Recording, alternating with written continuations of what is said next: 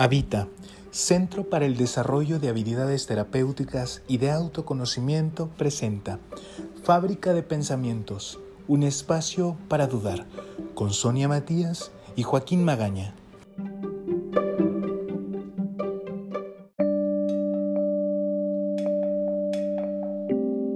Pues el día de hoy le queremos dar la más cordial bienvenida al maestro José Pedro Cornejo, quien es filósofo, docente y divulgador, quien pone el corazón en todo lo que hace, es el director, dirigente, creo, letrista y demás del canal El Fuego de Prometeo, y quien tiene una de las frases más bonitas que hemos escuchado en los últimos días, las preguntas abren caminos. Muy amable maestro por estar acá en nuestro podcast, Fábrica de Pensamientos, un espacio para dudar. Bienvenido. Muchas gracias, muchísimas gracias por la invitación. Y, gracias también por la valoración de la frase. Sony siempre empieza con las preguntas bonitas respecto a su filosofía de vida, Sony. Vas. E, está muy bonita esa frase. Sobre todo porque ahora creo que nos damos poco espacio para preguntar, ¿no? Vamos más en busca de las certezas y muchas veces ya, ya no se tiene tiempo para las preguntas, pero ¿por qué un canal de filosofía, maestro? Ajá. Eh, mira, yo creo que básicamente eh, va por ese mismo camino, eh, por lo que tú decías respecto de la frase. estamos en un mundo en el que generalmente las personas buscan seguridades y si es que no buscan las seguridades es porque ya creen que tienen todas las seguridades. Es como que de una u otra forma nos construimos en la seguridad. Eh, intentamos vivir en algo así como un castillo, una fortaleza. Eh, y a mí me parece que eso es, eh, no es la mejor forma de vivir. Yo creo que la mejor forma de vivir es caminando y no, no encerrado en una torre, ¿no es cierto? O en un castillo o en lo que uno quiera, ¿ya? pero no en murallas, sino que más bien andando por el mundo, conociendo, experimentando, eh, y sintiendo que eso no es eh, dañino, que no es eh, algo así como un riesgo, o sea que el, el, hecho de experimentar, el hecho de vivir en algo así como una cierta incertidumbre, no es... no es estar en el peligro, sino que al contrario, yo creo que el, el verdadero peligro es sentir que uno estuvo siempre protegido en un castillo y al final del día darse cuenta de que en verdad era una cárcel, ¿no es cierto? Eh, y ahí, ahí yo creo que está el, punto. Eh, ¿Por qué me tiré yo, eh, yendo así directamente a la, a la, pregunta, por qué me tiré a hacer un canal de, de filosofía en YouTube? Y fue básicamente mientras yo estaba haciendo mi último año del doctorado, eh, estaba yo en Alemania y fue todo este año en que fue como este auge del neofascismo. O sea, eh, teníamos a Trump en, Estados Unidos, teníamos el Brexit en, el Reino Unido, teníamos eh, eh, el fracaso del plebiscito en Colombia, habían reelegido, por ejemplo, a Piñera en Chile. Era una cosa que yo yo dije, pero ¿qué le está pasando al mundo? Eh, las teorías conspirativas estaban, pero a la orden del día, las fake news eran fuentes para eh, decir lo que uno quisiera, ¿no es cierto? Eh, y entonces en ese, en ese momento yo dije, bueno, obviamente esto yo no lo puedo cambiar a través de un canal de YouTube, sería absurdo siquiera planteárselo, pero, pero yo no podría vivir tranquilo si no siento que al menos puse un granito de arena desde lo que yo puedo aportar para que la gente sea más libre. Y no más libre en el sentido de ir con otra consigna contra las consignas que a mí no me gustan, sino que más bien de libre en el sentido de entregar herramientas para eh, poder analizar, para poder sopesar, para poder valorar, eh, y que el gran público, la gente, la gente normal, gente que quizás no fue a la universidad, puedan ver esto y quizás en base a eso, eh, en vez de tomar una consigna X y repetirla fácilmente, quizás se demoren ahora dos minutos antes de tomarla, mm, darle una vuelta. Con eso yo ya me doy, yo ya me doy por pagado. O sea, no creo que pueda hacer mucho más, pero creo que eso tampoco es poco. Cuando lo escucho pienso en la frase, eh, la filosofía como resistencia y posibilitadora de libertad. Mm. Es más o menos eso lo que Claro, o sea, en, por ejemplo, en Platón, estoy, ni siquiera les estoy aquí, les voy a hablar de teoría crítica, Platón. ¿eh? Si ustedes van a ver en Platón, por ejemplo, en el sofista, ya se, se, consagra que la filosofía no es solamente una, una técnica dialéctica, sino que además esa técnica dialéctica es la ciencia de los hombres libres. Eh, y hombre ahí se dice antropos, o sea, de las personas libres, de los, de los seres humanos libres. Eso es muy interesante porque es como que hay un círculo vicioso entre la libertad y la filosofía, como que la filosofía es hija de la libertad, si no fuéramos esencialmente libres no podríamos hacer filosofía, pero sin la filosofía eh, es como que tampoco podemos mantenernos libres. Eh, entonces ahí hay como, una, como un juego recursivo entre las dos cosas que a mí me parece que es espectacular. Eh, eso, eh, la libertad es un tema increíble y, sin libertad no hay filosofía de todas maneras. De todas maneras. Y, entiendo que todo inicia como con una libertad de pensamiento. Eh, pero también nosotros que somos principalmente terapeutas, en el consultorio encontramos, y a veces supongo que nosotros también, o más bien lo hemos sentido, un temor a esa libertad, y entonces es más fácil que alguien venga y nos diga qué hacer, que alguien venga y nos diga cómo debemos de vivir la vida, cómo debemos de dirigir nuestras acciones, a pensarle. Claro. Eh, y es porque la, la libertad es angustiosa. Eh, y nosotros relacionamos inmediatamente la angustia con algo malo, con, eh, cuando no debería por qué ser así. así como como eh, tendemos a pensar que, que, la pena es mala, cuando a veces la pena puede también ser muy sanadora. Eh, y si no tuviéramos momentos tristes, tampoco podríamos distinguir los momentos alegres. La vida sería gris y sería lo peor.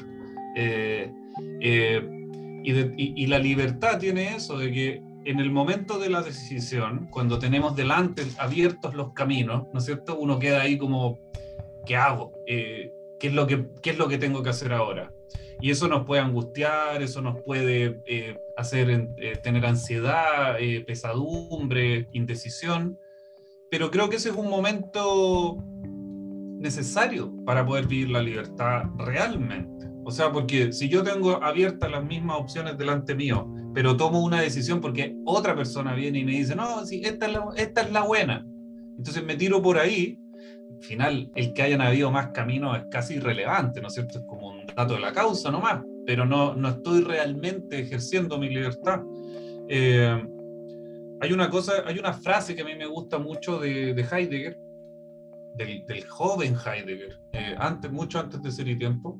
Él en un momento dice que la filosofía, en, cuando uno está pensando a nivel más fundamental y no tiene seguridades, no están las seguridades de los grandes sistemas, de los grandes conceptos, sino que uno está ahí pensando pensando la vida y sus formas, ¿no es cierto? Eh, dice que la filosofía ahí es como saltar arriba de un bote. A mí, me gusta mucho esa frase porque cuando uno salta arriba de un bote, uno se tambalea. Uno se tambalea y está ahí como en el riesgo de caerse al agua, ¿no es cierto? Entonces, de hecho, en los botes, uno, cuando uno está en un bote, sobre todo si es chico, uno no debería saltar, es como una mala idea. Y aquí esa es la idea, o sea, de que uno, en verdad, cuando piensa en serio eh, la vida y la existencia, uno en verdad no está parado sobre cimientos firmes, sino que uno siempre está ahí eh, en el, eh, al filo de caerse. Y, y, yo creo que esa es, esa es una expresión espectacular de la libertad. O sea, la libertad es eso también, uno siempre está ahí al filo, al filo de caerse. Y si no fuera así, eh, creo yo que sería horrible. O sea, en verdad no sería una verdadera libertad. Esto es como caminar, ¿no es cierto? Eh, eh, caminar es una, una, una auto por decirlo así, controlada, ¿no es cierto? Mientras caminamos nosotros controlamos nuestra caída hacia el suelo y la extendemos durante un buen periodo de tiempo. Nosotros eh, no lo pensamos así, pero es básicamente, mira, me voy a caer en esa dirección durante 15 minutos, ¿ya? Y, y, eso es lo que uno hace para avanzar, ¿ya? Eh, y yo creo que la, en la vida es igual, es como que si quiero avanzar, de cierta forma también tengo que irme dejando caer. Ahora, controladamente, prudentemente, eh, con herramientas, pero es caer igual. ¿eh? Y, y, yo creo que ahí es donde está el, el, punto. O sea, esto como de, hay que, hay que ser valiente para abandonar la, esas esa, certezas, que muchas veces son castillos de arena, nada más. Mm, pienso en, su existir, maestro, y en cómo da cuenta del, en si da cuenta de los botes en retrospectiva en los que estuvo parado, pero también en las sensaciones de vértigo, porque como diría este, el filósofo, la, es la libertad es, este es el vértigo de la libertad, ¿no? Ajá. Y me pregunto si, si da cuenta de estos momentos en los que lo ha sentido y de pronto dice, bueno, va, bueno, va, abro un canal, bueno, va, me voy a Alemania a estudiar, bueno, va, estudio filosofía, no sé. Bueno, de todas maneras, o sea, eh, de hecho, para mí el haber estudiado filosofía, haberme dedicado a la filosofía fue un acto de, de total reinvención. O sea, yo, yo mismo me transformé eh, estudiando filosofía. O sea, yo, yo por ejemplo, entré a, filosofía eh, todavía viviendo un proceso vocacional sacerdotal. Y diez años después eh, me declaré completamente ateo. y fue un proceso muy largo, diez años es mucho tiempo. Y yo no me, yo no me hice ateo porque me cayera mal algún cura o porque creía que todos los curas eran eh, pederastas o, o, mala gente o querían plata, ¿no es cierto? Eh, sino que en verdad yo me alejé mucho antes de esos problemas y, y fue por motivos filosóficos, o sea, fue una, una conversión súper ñoña. Eh, de, hecho, de hecho, por ejemplo, el, el momento en el que yo dejé de, yo lo tengo grabado en mi mente a fuego, el momento en que yo dejé de, considerarme cristiano fue cuando, en un momento, siendo estudiante de filosofía, de haber estado en cuarto, quinto año, eh, por iniciativa propia me puse a leer a los estoicos antiguos, estaba leyendo Zenón de Sitio. Y, y en un momento yo, yo pensé, o sea, como si yo creo en Dios, eh, voy a creer en este Dios. O sea, este es el Dios que a mí me... en el que yo creería. Claro, el Dios de los estoicos es la naturaleza, básicamente. Eh, entonces ahí empieza toda una cosa, o sea, que terminó al final en, en, ya declararme totalmente ateo. Pero fue un proceso largo. Y eso es mucho vértigo, mucho vértigo, mucha, eh, mucho lidiar con culpas o sea, porque sobre todo cuando uno está metido, por ejemplo, en la iglesia, en, la religión o lo que sea, hay, hay un, juego de culpas muy grande. Como, mira, si tú no haces esto, entonces, ah, ¿ya? Eh, que te va a ir al infierno, que no sé qué cosa es pecado, que, que no sé, los ángeles lloran cuando haces esto, lo que sea. Eh, y eso, eso, por ejemplo, fue un proceso muy grande, en, el que en un momento uno tiene que pararse sobre los dos pies, ¿no es cierto?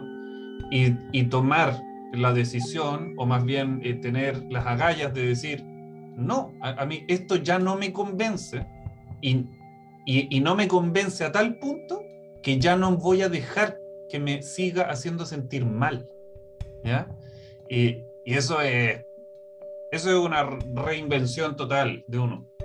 Eh, y no sé, otras cosas más, por supuesto, el momento en que uno dice, ya voy a, voy a ponerle todas las fichas a esto, eh, y entonces uno se pone a, trabajar, por ejemplo, las primeras veces que trabajé como profesor en escuela, eh, eso fue una experiencia también que me renovó completamente. O sea, cuando yo estudié filosofía, yo tenía la, la pretensión arrogante de, de no eh, pasar por los colegios. Yo quería ser profesor de universidad, irme directamente a la universidad, no pasar por ahí. Y gracias eh, a Dios, digamos, eh, fracasé en esa, en esa pretensión.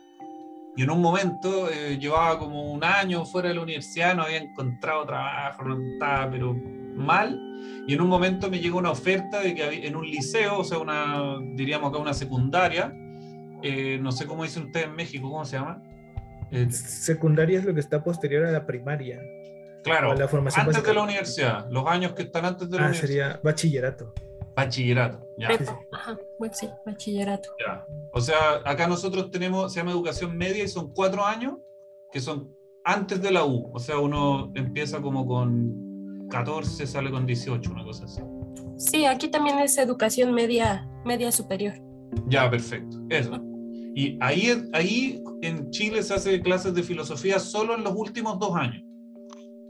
Entonces tienen que pensar que son, es una cosa, es un desafío enorme porque son puros chicos que están en plena pubertad con las hormonas, pero así a mil, y uno tiene que ir a enseñarles así como teoría del conocimiento, eh, no sé, ontología, ¿ah?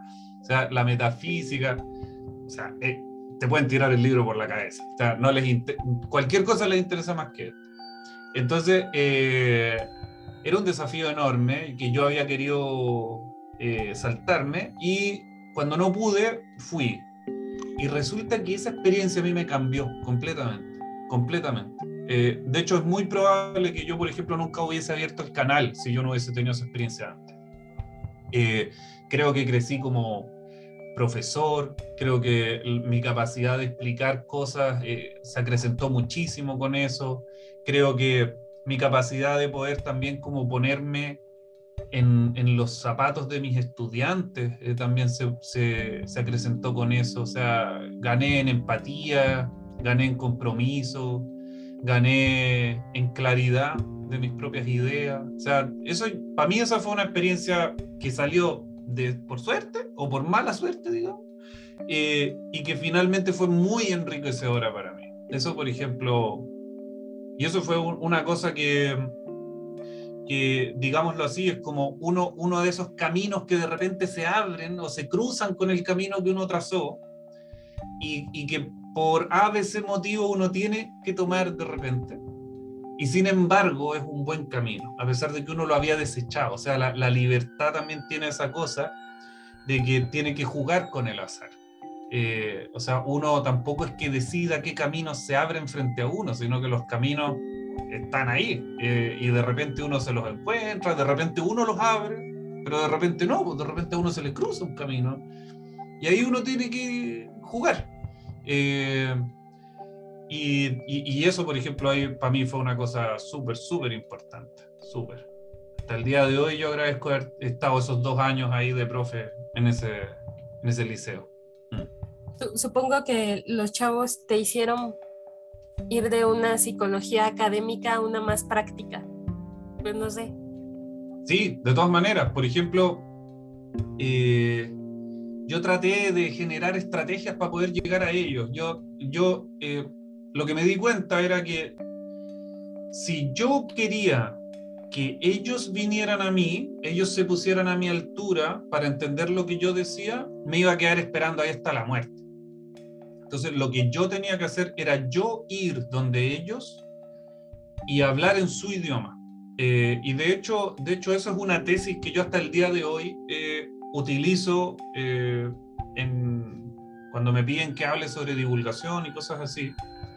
Eh, y es que la divulgación, y en este caso la educación secundaria, podríamos decir, creo yo que es traducción. ¿ya? No, es, no es, porque generalmente la gente habla de bajar contenidos. Y yo estoy totalmente en contra de eso. Yo creo que divulgar no es bajar, tampoco es simplificar. Creo que es traducir. O sea, cuando yo le explico a alguien una idea, pero en los términos que esa persona utiliza. Eh, por ejemplo, yo les hablaba acerca de, eh, no sé, ya, ya casi no me acuerdo de los ejemplos, pero me acuerdo sí que mi, siempre mi, mi, contexto de ejemplos tenían que ver con el amor. Y entonces yo hablaba de relaciones de pareja, atracción, amor, amigos, eh, que eran los problemas en, los que ellos estaban metidos como adolescentes púberes. Entonces, claro, ellos lo único que pensaban era que le gustaba la compañera que estaba al lado, o la, la, niña era como, uy, que me voy a juntar con el chico que me gusta, y lo que sea. ¿ya?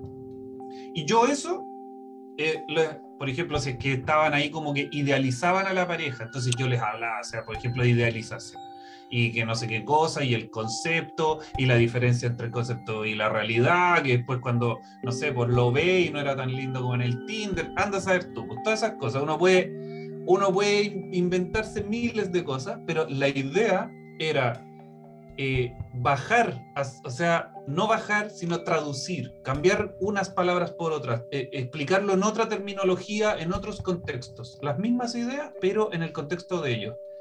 Y eso a mí me, me resultó, es algo que aprendí ahí y que es lo que intento yo aplicar hasta el día de hoy cuando, cuando hago divulgación. Me gusta mucho esto de sustituir o plantearlo como traducir en vez de bajar, porque bajar la información o simplificarla ya lleva como la premisa de que el otro no te puede comprender o no puede comprender eso tan complejo que le estás explicando y entonces tú eres quien te tiene, se tiene que bajar a su nivel. Y creo que la filosofía es como, creo que era Jaspers el que decía que de todo se mandaba una fuente, ¿no? Que, que nos hacía pensar y que nos hacía filosofar. Entonces todos estamos en esa capacidad solamente que quizá no tenemos justo el concepto o justo el, el, léxico, el vocabulario que se usa dentro de la filosofía, pero tenemos la capacidad de razonar. Creo que es como respetar la inteligencia cuando hablas de traducir en vez de bajar. Por supuesto, por supuesto. Esa es la idea. O sea, eh, bajar eh, es un concepto elitista y peyorativo. O sea, es, mira, voy, yo que estoy aquí en el Olimpo, voy a bajar donde tú, simple mortal, ¿no es cierto? Eh, para que, y te voy a hablar como si fueras tontito, mira, si, yo me pegara en la cabeza, ¿ya? Hablaría como te voy a hablar ahora, ¿ya? Eh, porque tú no entiendes, ¿ya? Entonces, eso yo lo encuentro ofensivo, ¿ya? Eh, y, por eso no me gusta esa, ese planteamiento de, mira, este es un libro divulgativo y es como para pa tontos, ¿no es cierto? No. Eh, yo creo que eh, en los textos se pueden plantear cosas complejas y difíciles, ¿ya? Pero el tema es que eh, el tema es que uno no tiene que pensar que el lenguaje técnico es el único lenguaje, ¿ya? O sea, no. O sea, por ejemplo, eh, yo siempre tengo en mente una frase que, una, eh, que repetía constantemente un, profesor que había allá en Alemania, que se llama Günther Fiegel, de quien estoy traduciendo un libro en este momento. Eh, y él, que se dedica a la hermenéutica sobre todo, y es quien ocupaba la, la, cátedra de Heidegger mientras yo estuve estudiando ahí, él repetía constantemente, decía, si, si una idea no se deja reformular en otros términos, ¿ya? entonces más vale desconfiar de esa idea. Eh, y, y, yo estoy totalmente convencido de que eso, eh, yo eh, en muchas cosas no estoy de acuerdo con Figal, pero en ese punto yo le, le lo banco completamente. O sea, porque yo creo que eso es realmente cuando, por ejemplo, te dicen, no, es que mira, esto es típico, por ejemplo, yo te explico Hegel eh, de tal o cual forma, y al lado mío, si hay un hegeliano, mientras yo hablo va a ser así. Mm, ah, y hacen como sí, pero... Mm, ah, ¿Y por qué? Porque el mm, es porque no está usando las palabras Hegel. Entonces, si tú no usas las palabras de Hegel, entonces no es Hegel. ¿ya? Eh, y, lo mismo con Heidegger. Si no usa las palabras de Heidegger, no es Heidegger. Si no usa las palabras de Platón, no es Platón. Y eso, eso con una mano en el corazón, hay que decirlo, es una tontería, ¿ya? Pero es una tontería nacida de ese elitismo, ¿ya? Y de es, mira, yo, yo tengo las palabras secretas, me las sé, yo y las domino, ¿ya? Eso es cábala, es la cábala, ¿cachai? Metida en, en, la filosofía. Yo tengo las palabras, ¿ya? Entonces yo domino la realidad. Eso es tonterita, ¿ya? Pero difícil hacer que eso, que ese tipo de ideas ingresen en la academia. eh, pero que es el lugar, es un, es un nicho que también se autoprotege la academia. Eh, aunque seamos justos con la academia, la academia no existe como institución, eh, pero sí como, como medio social, digamos. Eh, y como todos medios sociales tiene mecanismos de autoprotección, etc. Eh, y, y, eso uno de, uno de esos mecanismos es, por ejemplo, el, el digámoslo así, como la cooptación del, del lenguaje secreto, ¿no es cierto? Para iniciados. Yeah. Y en ese sentido, sí, eh, me pregunto si la academia no como Olimpo elitista, que sí a partir del canal, que sí a partir de sus redes, que sí a partir de este diálogo que, por ejemplo, yo pude sostener con, con usted a partir del Instagram, ¿no? y que uh -huh. por eso está acá, pero contestó, pues, o sea, hay gente que quizás le llegan 400 mil mensajes diarios, no lo sé, pero no contesta nunca, ¿no? Usted sí. Entonces, ¿qué? O también la academia, es decir, se pueden las dos, y si no el Olimpo académico, ¿qué sí? Bueno, eh, yo de todas maneras estoy entrando en la academia, eh, ha costado muchísimo, estoy como con un pie adentro, con un pie afuera, por decirlo así. Eh, soy un académico, pero, pero lo que yo hago en la academia no es lo que hago en YouTube. Son dos cosas distintas. Ahora, eh, el punto está en que yo puedo hacer las dos cosas porque entiendo que son medios distintos, con vocaciones distintas y sé ubicarme, ¿no es cierto? Eh, entonces, obviamente que si yo voy a hablar con alguien que no domina el lenguaje secreto, no le voy a hablar en el lenguaje secreto, ¿ya? Y, y, tengo, y tengo que tener la capacidad como, como académico de poder ser, entre comillas, bilingüe, o sea, hablarle a otros de estas ideas que tengo, pero en otros términos, ¿ya? Yo creo que el problema no está en que los académicos dominen su lenguaje dentro de la academia. Yo creo que el problema es que no puedan hacer más que eso, ¿ya? O sea, que una vez que, una vez que salen de la academia, ¿ya? No eh, eh, sean capaces de dialogar con, con el mundo en los términos del mundo, ¿ya? Y no, y no en los términos de la, de la filología que, que, ellos estén desarrollando, ¿no es cierto? Eh, yo creo que ese es el término. O sea, no, lo, lo, lo que yo reprocho no es que, que, ellos trabajen dentro de la academia como trabajan, ¿ya? sino que es que al final eh, lo que se hace al salir de la, de, la, de la universidad, y que es muy poco lo que sale de la filosofía de la universidad, en general no se hace en términos de eh, salgo como ciudadano común a aportar, sino que es, mira, salgo como filósofo a hablar como filósofo y el que entendió, entendió y el que no, no entendió, y chao. ¿Por qué? Porque son ustedes los mediocres que tienen que ponerse a leer para entenderme a mí. ¿ya? Yo, esa no es tarea mía. ¿ya? Y eso, mmm, eh, a mí me, primero, me, me, primero te, con una mano en el corazón tengo que decir que me causa gran sospecha ¿ya? de si en verdad entiende lo que está diciendo, ¿ya? porque si uno no puede decir la misma frase de dos formas distintas, ahí, a ver, ¿hasta dónde entendió? ¿No es cierto? Eh, y, yo creo que esa es una de las primeras cuestiones ahí que me, me causa eh, sospecha. Eh, pero claro, ese es el punto, ese es básicamente el punto. Igual ya está más aprendido de memoria que interiorizado, ¿no? O que, que se puede encarnar afuera. Sí, claro. Des, desde acá, bueno, nosotros en terapia también pensamos que hay que ser políglotas, ¿no? Porque, porque no es el paciente quien debe de hablar nuestro idioma o quien debe de adecuarse a nuestra terapia, sino somos nosotros quienes debemos de ir a adecuarnos al lenguaje que está hablando el paciente. Y creo que en la divulgación en filosofía pasa lo mismo. uno, tiene que aprender a hablar para distintos tipos de público y no, no en el sentido de que unos sean más, otros sean menos, sino hablan diferentes idiomas, ¿no? O, sí, en, diferentes formas a las que uno también se debe de ir adaptando. Este... Por supuesto, por supuesto, totalmente de acuerdo.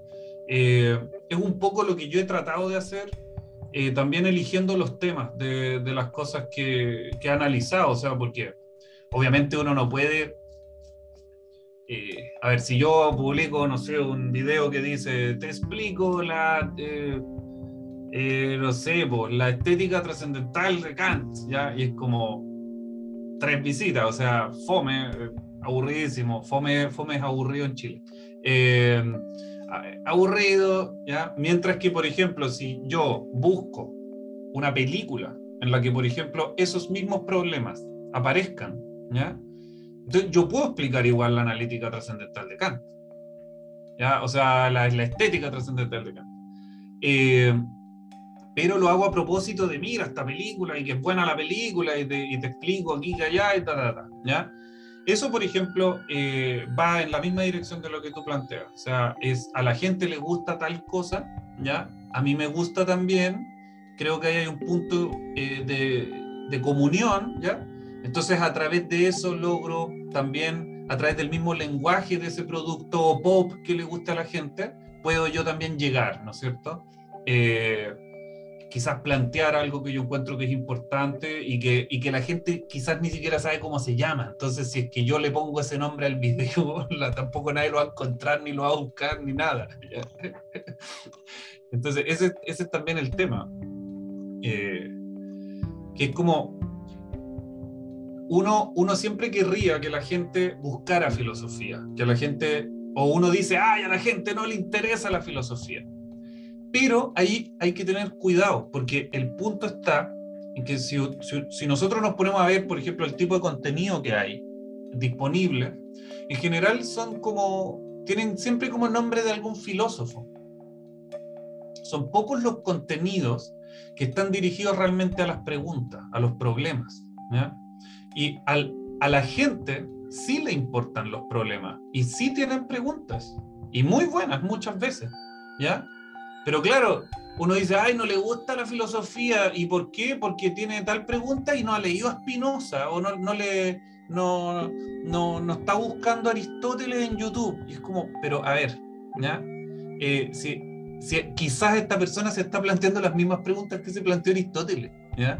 Eh, ¿Y cómo vamos a decir que no le gusta la filosofía? ¿ya? O sea, lo, que tenemos que hacer es plantearle de verdad esto de forma interesante y no de la forma en que yo me lo planteo después de haber leído Aristóteles, sino que planteárselo de la forma que ella se lo está planteando, ¿ya? Eh, sin haber leído nada. Y ahí después, si es que esa persona lo ve y dice, ay, no sé, ahí quizás yo digo, ah, no, quizás no le interesa, pero primero tengo que, tengo que ir y, poder entablar un diálogo.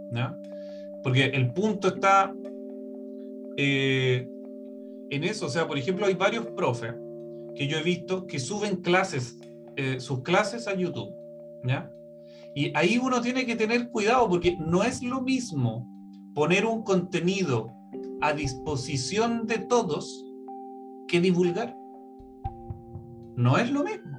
No es lo mismo. O sea, si, si por ejemplo, no sé, o sea, por ejemplo, no sé, las, las ecuaciones de Maxwell, ustedes las pueden encontrar en, Google y en todos lados, y, seguramente, y están ahí, ¿no es cierto? Ahora, la cuestión es, ¿eso es divulgación de física? No. O sea, si el que haya información ah, eh, accesible para todos, no significa, o sea, el que esté a disposición de todo no significa que sea accesible para todos. Esa es la cuestión. ¿ya? Eh, eso. Eh, yo soy muy, bueno para hablar, así que ustedes interrúmpanme también. Gracias.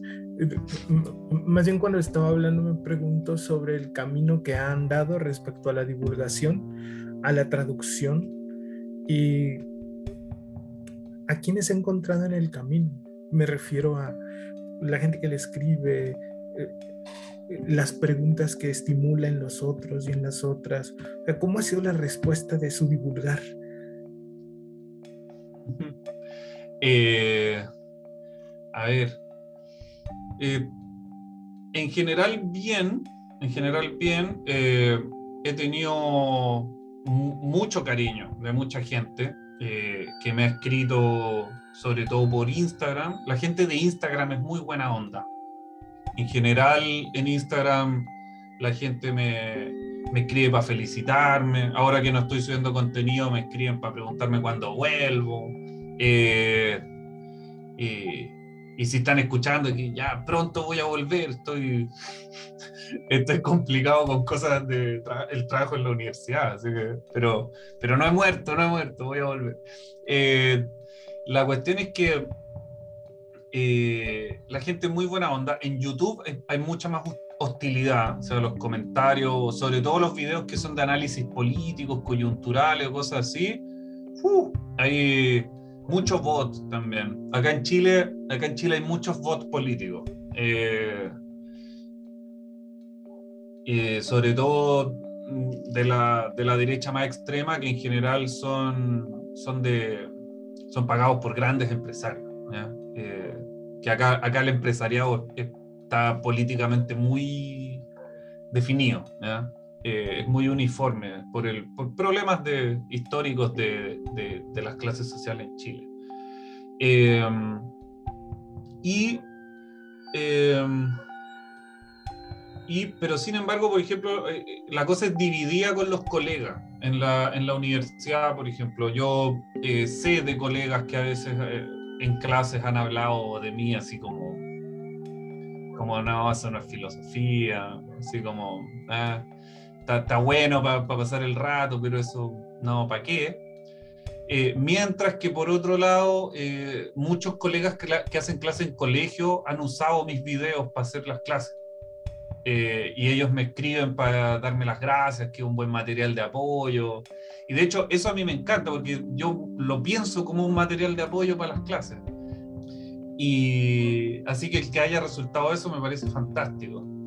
Y pero por otro lado también hay algunos colegas universitarios que dicen que lo que yo hago es súper necesario y que está súper bien. Eh, entonces también ahí es como al final, al final ahí hay que, de nuevo, tomar una decisión, puede decir, a ver, por, por qué camino me, me, tiro, ¿no es cierto? Eh, pero está bien repartida la cuestión. De hecho, yo al principio, yo creo que uno de mis primeros aprendizajes en YouTube fue sobre todo a saber con qué comentarios me quedo y con cuáles no.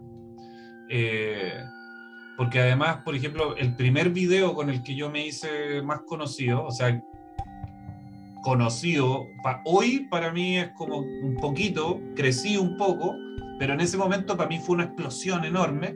Y es que cuando fue el estallido social yo hice un video eh, en el que analizaba la estrategia comunicacional del gobierno, que era toda una cuestión basada en fake news y, y, en, y en, distintas tácticas políticas para confrontar a la gente. Eh, y la cuestión es que el, el video hizo que yo eh, se, hizo viral, mucha gente lo vio, me, me, saludaban en la calle, cosas así.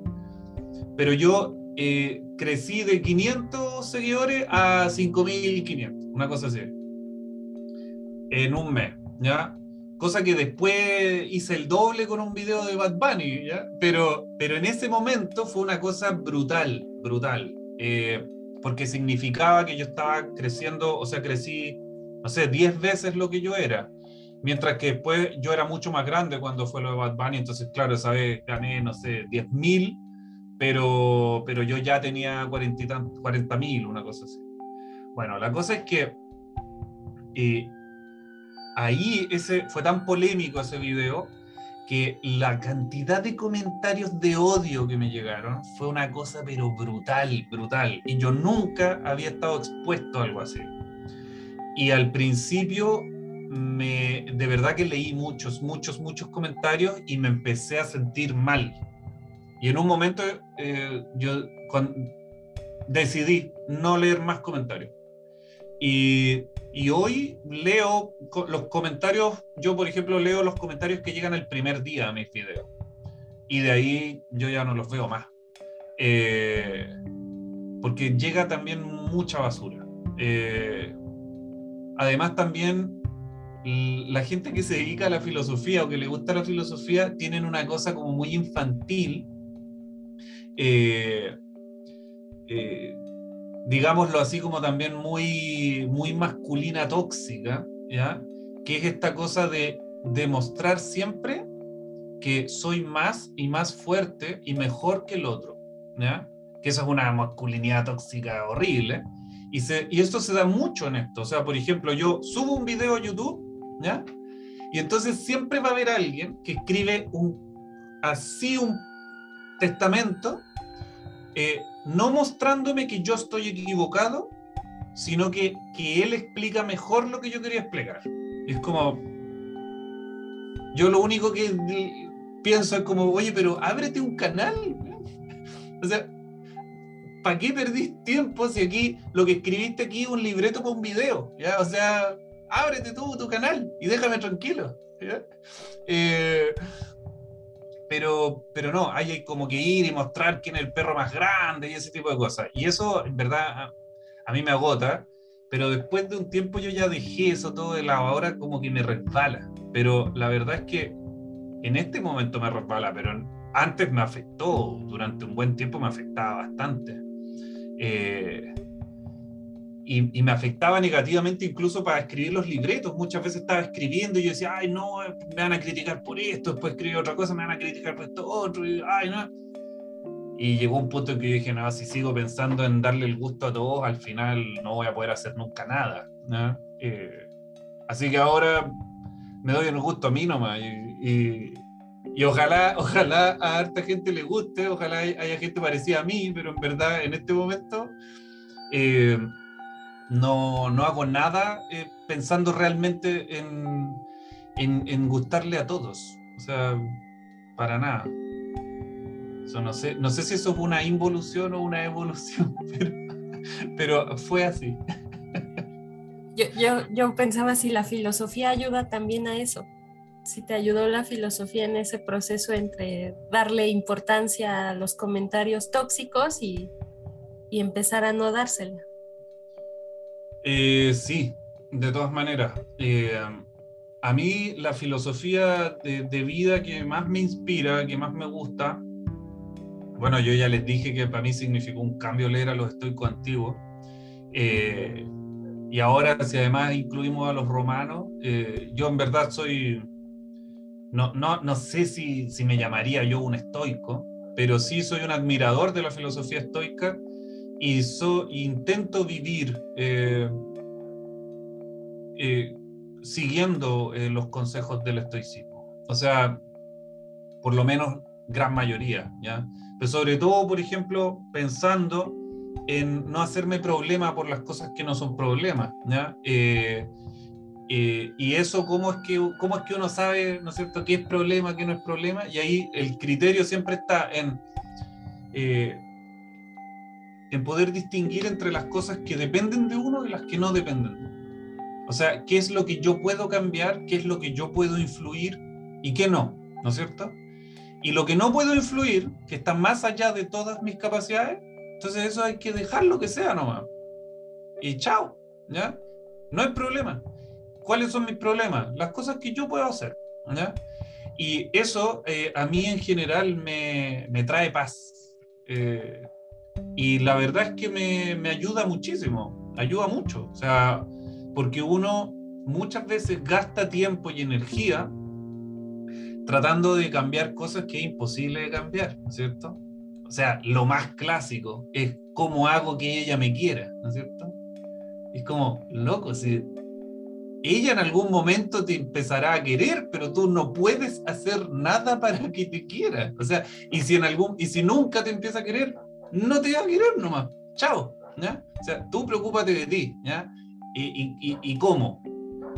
No sé, cuídate, cultívate, quiérete, eh, no sé, eh, eh, ten una buena vida, alimentate bien, ten, sé una persona interesante, ten un hobby interesante, sé educado, ten buenas costumbres, lee, de Netflix, no sé, lo que sea. y ahí, si quieres una persona interesante, la gente se va a interesar en ti, pero ir y hacer que los demás quieran o no quieran cosas es imposible, ¿cierto? Eh, y eso pasa con todo, eso pasa con los proyectos que uno tiene en la vida, con el trabajo. Eh, y hay cosas que sencillamente de repente pasan y uno no quería que pasaran, pero ya pasaron, ¿no? ¿Qué, qué, qué, vaya a hacer? O sea, ahora, ahora hay que ver cómo uno responde a eso, pero uno no se puede quedar en el suelo llorando porque, porque pasó una u otra cosa, ¿no es cierto? Eh, y eso, esa, esa, esa, forma de vivir a mí por lo menos me, me trae eh, tranquilidad, ¿cierto? Esto es lo que, lo, la, la, paz del alma, la ataraxia, ¿cierto? Un equilibrio, una paz mental, ¿ya? Eh, que yo creo que es mejor que la felicidad. porque la felicidad, uno generalmente intenta pensar, o sea, uno tiende a pensar que la felicidad es estar contento, ¿cierto? Que es como, soy feliz, es como que voy así por la calle, ¿no es cierto? Todo el día. Instagram. Instagram es la felicidad, ¿no es cierto? Y eso es una falsedad. O sea, a lo que uno tiene que llegar en la vida no es a estar, lograr estar contento todos los días, todo el día. Eso sería una pesadilla, ¿no es cierto?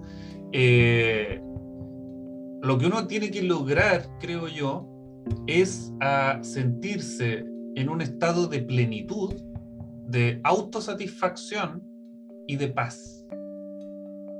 Con uno mismo. O sea, es yo soy lo mejor que yo puedo ser y estoy conforme con eso. Y eso yo creo que es lo mejor que uno puede lograr. Y ahí uno va a tener buenos días, va a tener malos días y todo, pero si uno se mantiene en este sentimiento frente a uno mismo, eh, entonces todo va a estar bien. Tener pena va a estar bien, estar contento va a estar bien, estar solo va a estar bien, estar con amigos va a estar bien, porque uno está bien. Eh, creo yo. Ustedes saben más de estas cosas que son especialistas, pero eh, desde la filosofía, eh, por lo menos esa es la, la, forma en que yo lo he enfrentado eh, y creo que me ha aportado mucho. No sabemos más de esas cosas. A veces cree la gente que sabemos más de esas cosas, pero también estamos experimentando. Y, y nos abrazamos a algunos salvavidas estoicos a veces, otros cínicos, etc. pero ahí están, en la lucha, ¿no? en la vida.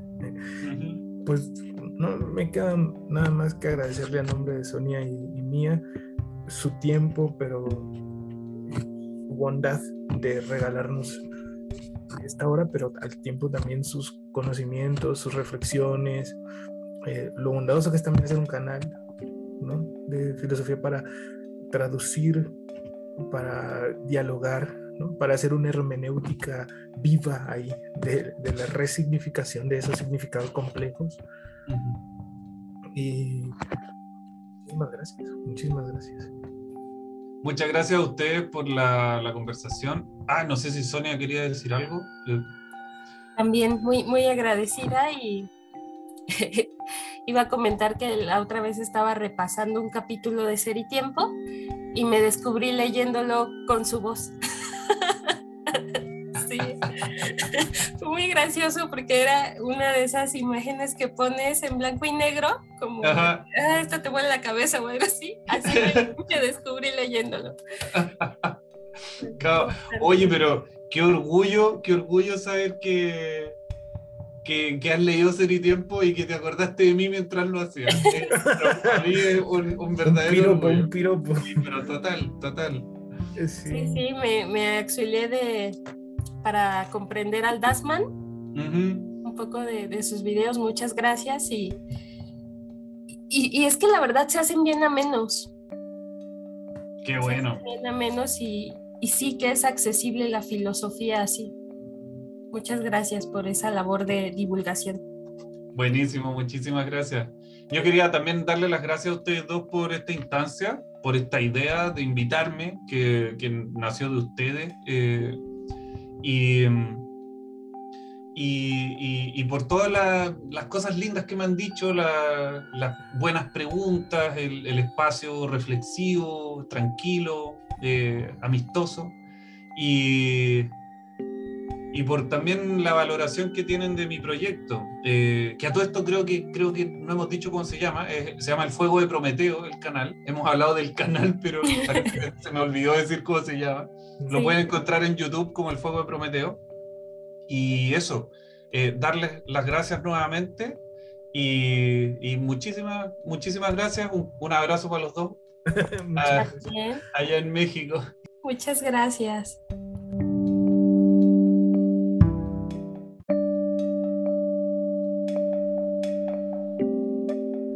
Síguenos en Instagram como habita.edu.